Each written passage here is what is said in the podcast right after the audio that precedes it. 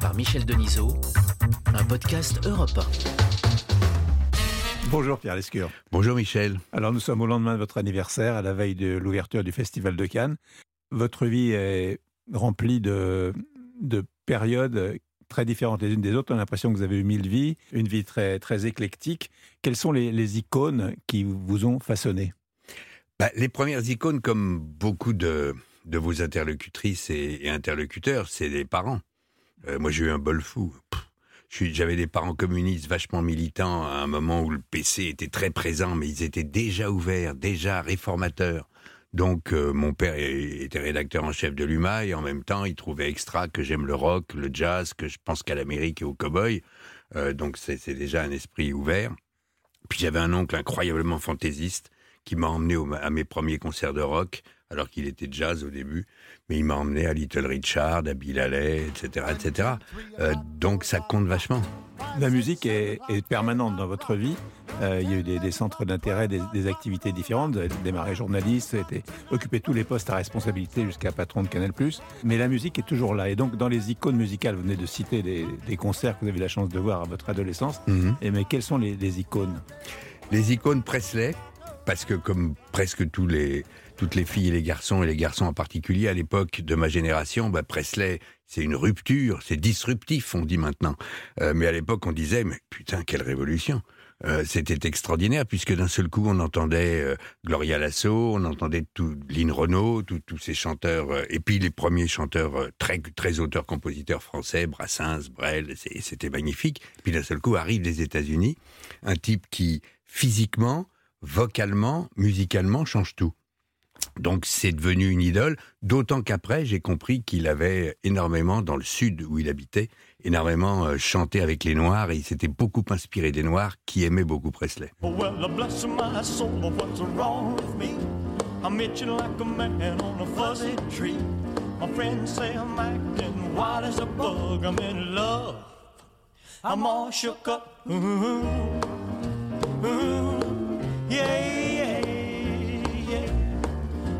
My hand is shaky and my knees are weak. I can't seem to stand on my own two feet. Who do you think of when you have such luck? I'm in love? I'm all shook up. Ooh, ooh, yeah, yeah, yeah. Well, please don't ask me what's on my mind. La, la création des enfants du rock, euh, vous êtes à l'origine, est venue de là? Euh, sûrement parce que je racontais tellement d'histoires de musique tout le temps que alors que j'étais à Radio Monte Carlo où on Mhm. s'est croisé Michel, Mhm. euh, j'ai été appelé par les, les- les principaux collaborateurs de Pierre Desgroupes qui venait de prendre euh, Antenne 2 euh, juste après l'élection de François Mitterrand en 81 et on m'a proposé de faire des émissions pour les jeunes et surtout des émissions musicales. Dans, le- monde de la musique, vous m'avez parlé de- d'Elvis Presley, mais aujourd'hui, vous avez vous, tweetez beaucoup sur des, des références musicales quotidiennes. C'est-à-dire qu'on a l'impression que vous écoutez de la musique du matin au soir. J'en écoute quasiment du matin au soir. Euh, des trucs anciens, parce que à mon âge, forcément, et de, tout temps, j'ai toujours écouté des choses anciennes, y compris des choses que j'écoutais pendant l'enfance ou l'adolescence. Mais aujourd'hui encore, j'écoute énormément, et je trouve que dans mes dans, mes idoles euh, de Presley, de Buddy Holly, des Beatles, des Stones, évidemment, de Springsteen plus récemment, euh, quand je vois un, un- garçon comme euh, comme Benjamin Biolay, je me dis, euh, c'est quand même extraordinaire l'ouverture musicale de ce garçon qui peut aussi bien vous parler pendant des heures de blues, de jazz, de traîner, euh, et qui est en même temps un compositeur extraordinaire et un premier prix de conservatoire. Comment La mienne est comme ça. Faut pas qu'on s'entraîne à toucher le bas. Il faudrait qu'on apprenne à vivre avec ça. Comment est ta peine La mienne s'en vient, s'en va. La mienne s'en vient, s'en va.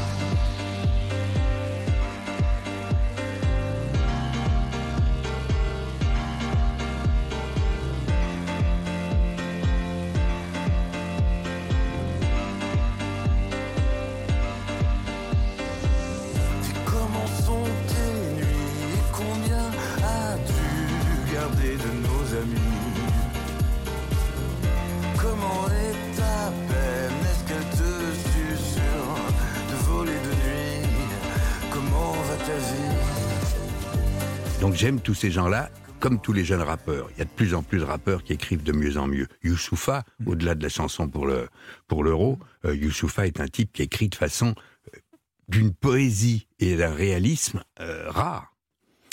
Ouais, le, le- le journalisme, vous avez, vous avez fait partie de cette génération qui a créé le journalisme à 360 degrés dans, l'audiovisuel. à la radio, ici Mm. à Europe, d'ailleurs, vous l'avez fait avec euh, Jean-Michel Desjeunes, comme il y a eu Yves Mourouzi à la télévision. Et là, là, quelles étaient vos, vos icônes et vos références? Je crois vraiment que le, la référence journalistique, euh, peut-être parce que lui aussi a élargi son, son champ, c'est Pierre Desgroupes. Parce qu'il y avait cette rigueur d'infos extraordinaire. Vous comme moi, on aime les gens qui interviewent sobres. On aime les gens qui ont quelques mots et qui déclenchent en face. Pierre Desgroupes, c'est notre modèle, c'est la, la référence de Sèvres. Et puis ensuite, quand il a été patron de chaîne, il est resté journaliste. Donc il voulait des faits, il voulait qu'on lui raconte des histoires et des projets. S'il était convaincu, on y allait. C'est quand même un homme qui, à la deuxième chaîne, a fait 13 unités de programme. Et il y avait une délégation budgétaire. C'est révolutionnaire au service public. Et à l'époque, la, la télévision était, disons, di- dirigée un peu par le monde politique. Euh, Enfin, les nominations étaient souvent politiques. Euh, Pierre Desgroupes avait été le premier à, à prendre son indépendance. Aujourd'hui, c'est plus l'argent qui dirige les médias que la politique. Vous avez tout résumé. Mm. Vous êtes un bon journaliste. hein. non, mais je vous Je suis assure. stagiaire, Non. hein. on aime bien rester stagiaire Ah, dans la tête. C'est comme ça que, on- je le dis pour les plus jeunes, hein. c'est comme ça qu'on Ah. reste pas trop vieux. C'est qu'il faut rester stagiaire. Euh, mais c'est, vous avez tout résumé. Euh, à l'époque, le monde politique décrochait son téléphone avant 81 et, et appelait. Ils ont même essayé d'appeler après 81. Je me souviens d'un jour dans le bureau de Desgroupes, un, un ministre de Mitterrand très important l'a appelé euh, pour râler. Et quand le, le ministre, à la fin, euh, alors que Desgroupes lui avait rien accordé, dit bah, écoutez, on se reverra sans doute un jour dans, dans Paris bientôt. Et Desgroupes avait répondu je ne pense pas, monsieur le ministre, je dîne rarement en ville. Et il avait raccroché. En face, tu te sens vraiment libre quand un, un type se conduit comme ça. un ton nouveau. hein. C'était un ton nouveau. Aujourd'hui, à l'évidence, on le sait partout, en radio comme en télé, euh, télé privée évidemment, mais pas que. euh, c'est l'argent qui tient les médias. Est-ce que c'est mieux Est-ce que c'est moins bien? Je pense que c'est moins bien. C'est moins bien parce que politiquement, il y a toujours une opposition qui peut être interne, qui peut également être externe et critiquer la façon dont les politiques euh, s'occupent des, médias. Euh, l'argent, euh, on ne peut pas se battre contre l'argent, on est forcément battu. Président de Cannes, c'est arrivé à un moment de votre vie, ça tombait bien et vous étiez légitime et vous l'êtes toujours. Ça faisait partie des choses auxquelles vous pensiez quand vous étiez adolescent ou c'était un truc de, de fou lointain Non, parce que je suis, on, on associe en commun, vous et moi, qui avons le même âge, je vous le rappelle, euh, Je suis plus âgé. de deux mois. Euh, on, on a en commun qu'on aime faire. Donc je pensais pas être président. Le président, c'est pas qu'il ne fait rien, mais il y a un côté euh, euh, autorité symbolique. Euh, je suis la référence et je, je suis le gardien du temple. Thierry Frémaux fait, fait la sélection et énormément de choses et brillamment. Euh, donc je pensais pas à ça. Euh, en revanche, comme vous, euh, j'ai pensé à être producteur quand j'ai été viré de Canal. J'ai pensé à des trucs comme ça. Président de Cannes, j'y avais pas pensé. Ça a été un beau cadeau. Et quand vous avez été président des studios Universal à, à Hollywood, vous étiez un nabab américain. J'ai partagé quelques moments avec vous là-bas. C'était extraordinaire. Ben, C'était extraordinaire. Un, un des moments qu'on a partagé ensemble, c'est quand même un dîner euh, peu de temps avant les Oscars où on se retrouve à côté de Marlon Brando, Mm. entre autres. La salle était bourrée de, de stars. C'était le seul inconnu, c'était moi. oh, j'étais pas bien connu non plus. Non, si vous étiez le nabab, et donc euh, J'étais le nabab, ouais. Mais, mais vous vous souvenez, c'est quand même des souvenirs insensés quand, quand il, faisait, il faisait 150 kilos, euh, Marlon Brando. Quand il s'est levé, mais comme on, Mm. on- comme on soulève une armoire normande, il, s'est- il est venu vers vous et il vous a demandé euh, des nouvelles du, du joueur nantais d'origine tahitienne, Vairua. C'est quand même magnifique. Ouais. C'est des souvenirs dingues. Vous avez rencontré des, des milliers de personnalités, que, soit dans le monde artistique, soit dans le monde politique. Quelles sont celles qui vous ont épaté vraiment? Épaté, euh, d'abord c'est la qualité première pour moi. Les gens intelligents, on en connaît des, des caisses, euh, mais des gens qui ont des points de vue et dont les points de vue vous épatent et vous amènent à réfléchir une fois que vous les avez quittés, euh, c'est les plus rares. Euh, moi j'ai été épaté par André Rousselet. euh, parce que il est non seulement parce qu'il est le fondateur de, de Canal+, mais parce que cet homme de 65 ans, à l'âge où normalement on se remet peu en question, il s'est attaqué à un projet incroyablement novateur et à nous tous, de moi à vous, en passant par tous les autres, euh, de greffe en tête, mais tant d'autres dans le sport, le cinéma, la variété et la, la, manière de fabriquer une chaîne, il nous a laissé libres. Être capable de cela à cet âge-là, c'est un truc qui m'obsède. On lui doit tout, et, euh, et s'il nous doit un peu, on lui a pas assez rendu. C'est- Ça n'existe plus. J'ai peur que ça existe euh, peu. D'ailleurs, je suis pas sûr que ça existait si souvent. Euh, des groupes Mhm. étaient de la même trempe. Parce que quand j'ai dit tout à l'heure qu'il avait délégué à 13 unités de programme, il donnait, euh, il, il- il tenait les, il drivait, euh, vous qui, avez le- les chevaux, il drivait Rennes Longue. Mhm. Euh, donc il nous laissait incroyablement libres. Et quand on vous laisse libre, comme par hasard, vous donnez 101%. Ouais. Dans le sport, le, le foot, vous avez été euh, d'abord amené le, le foot à- sur Canal Plus en 84. Il n'y avait pas de championnat à ce moment-là. Et puis vous avez été euh, président du Paris Saint-Germain aussi. Et Mais j'avais un bon euh, Ouais. directeur délégué, un bon président Ouais. délégué. Quelles sont vos icônes dans le foot? Bah, L'icône, forcément, c'est la première. J'ai 13 ans. On n'a pas la télé encore, euh, parce qu'on aura la télé qu'au moment où Kennedy va être quasiment assassiné en direct et, euh, et euh, Harvey Oswald derrière lui. Donc mon grand-père, à ce moment-là, a dit euh, on va acheter la télé parce qu'il commence à se tuer en direct. Mhm. Mais avant, j'avais pas la télé. Donc j'allais chez un copain, j'ai suivi la Coupe du Monde de 58. Et j'ai vu cette, euh, cette épopée fantastique de l'équipe de Copa, Fontaine, Piantoni, Wisniewski, Jean-Jacques Marcel, extraordinaire, demi-centre comme on disait à l'époque. Et quand en demi-finale, on est battu, c'est vrai, 5-2 par le Brésil, mais que le jeu collectif et la manière dont Copa animait et distribuait fait qu'on égalise, je me suis dit, le jeu collectif, la vie collective, on peut tout faire.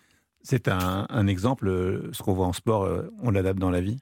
Ah oui, je crois vraiment. Bah, vous le savez comme Mhm. moi, euh, et on en a souvent parlé avec vous comme avec Charles. Charles Bietri. Euh, quand on voit un homme ou, une femme maintenant de plus en plus heureusement, mais quand on voit un homme pour notre génération sur le terrain, on sait comment il est dans la vie. Il Mm. n'y a pas de secret. Aussi bien dans la manière d'être avec les autres que dans la manière de jouer avec les autres. Et dans les icônes d'aujourd'hui, en foot?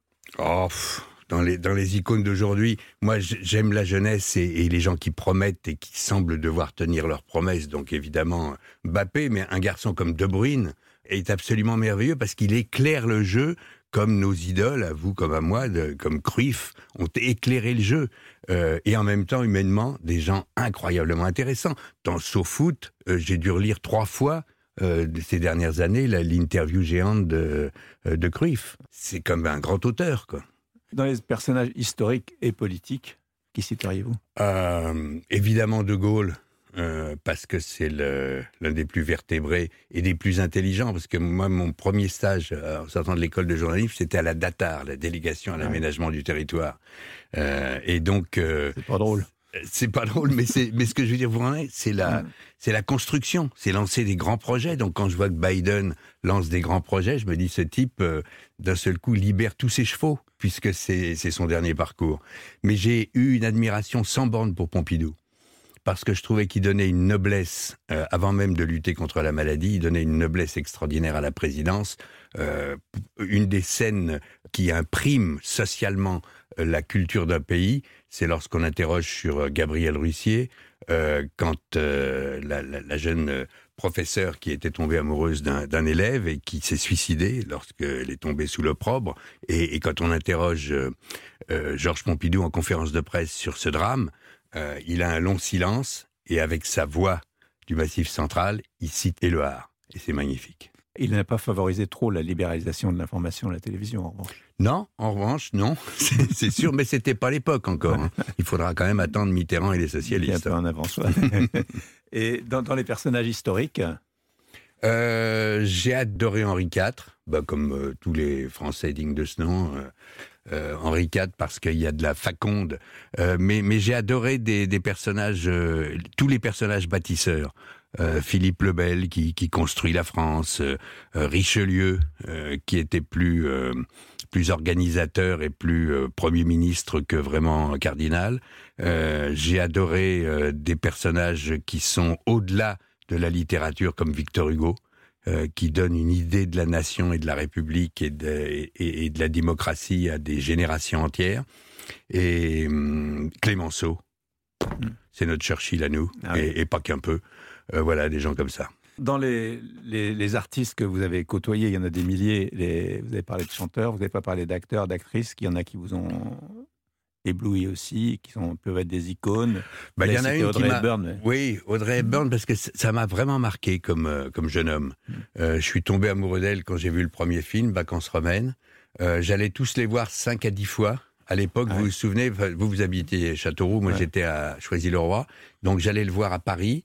Puis ensuite, ça passait en banlieue. J'allais le voir en banlieue, banlieue sud, banlieue nord. Je prenais le métro, machin, tout ça. J'allais voir. Et je le voyais 5-6 fois. Après, j'ai vu Sabrina. Euh, j'ai vu, en fait, Charade, tous les films. Et je trouvais qu'elle personnifiait la grâce. Nous qui, à, à Canal, avons tellement, euh, euh, comment dirais-je, divinisé les pin-up, Mhm. euh, il n'empêche que cette jeune femme qui n'avait pas vraiment l'allure d'une pin-up avait un talent fou, une grâce absolue. Et, et- et toute sa vie est une grâce, jusqu'à la fin où elle lutte contre le cancer et fait pas semblant d'être euh, ambassadrice de l'UNICEF. Et donc, quand j'étais gamin, je me disais, bon quoi, euh, j'ai appris qu'elle n'était pas très heureuse dans sa vie. On n'a que 16 ans de différence. Euh, je la rencontrerai un jour et elle sera heureuse. Bon, ça s'est pas fait comme ça, mais bon, Presque. presque. Il y en a d'autres, non? Euh, en tout cas, cette, cette actrice m'a énormément marqué. Mais ensuite, j'ai envie, plus envie de parler, plus que d'actrice ou d'acteur, euh, de, de réalisateur.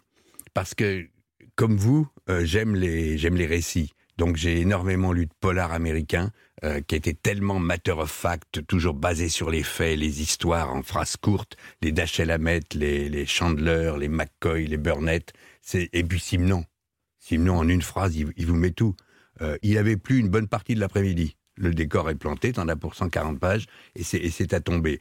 Et donc les réalisateurs qui savent filmer dans les années 40, 50, 60 comme ça, les, Hawks, euh, Walsh, Capra, que ce soit dans le polar, dans le western ou dans la comédie magnifique à la, à la Capra, c'est des gens qui m'ont euh, qui ont fasciné mon goût pour raconter les histoires et qu'on me raconte des histoires. Est-ce qu'on a oublié quelqu'un?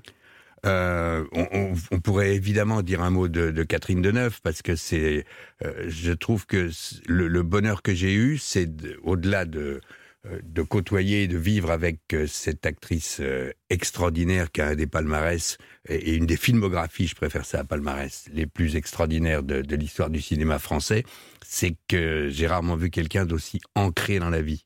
C'est pour ça que je suis resté si lié avec toute sa famille, parce que vivre avec elle euh, une semaine ou un peu plus, euh, c'est vivre avec toute sa famille et tout ce qu'il y a dans la vie qui n'est pas du cinéma.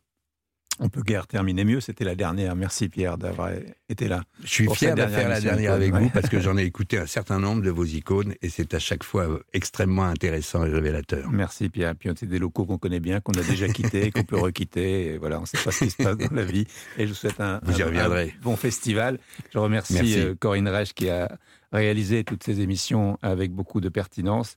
Et Claire Dutronc, qui est programmatrice éditorialiste exceptionnelle. J'en ai connu beaucoup, mais des comme ça, pas du tout. Merci et à bientôt. Icône est un podcast européen présenté par Michel Denisot. Réalisation Corinne Reich. Programmation Claire Dutronc. Retrouvez Icône chaque semaine sur europe1.fr, l'appli Europe 1 et vos plateformes habituelles.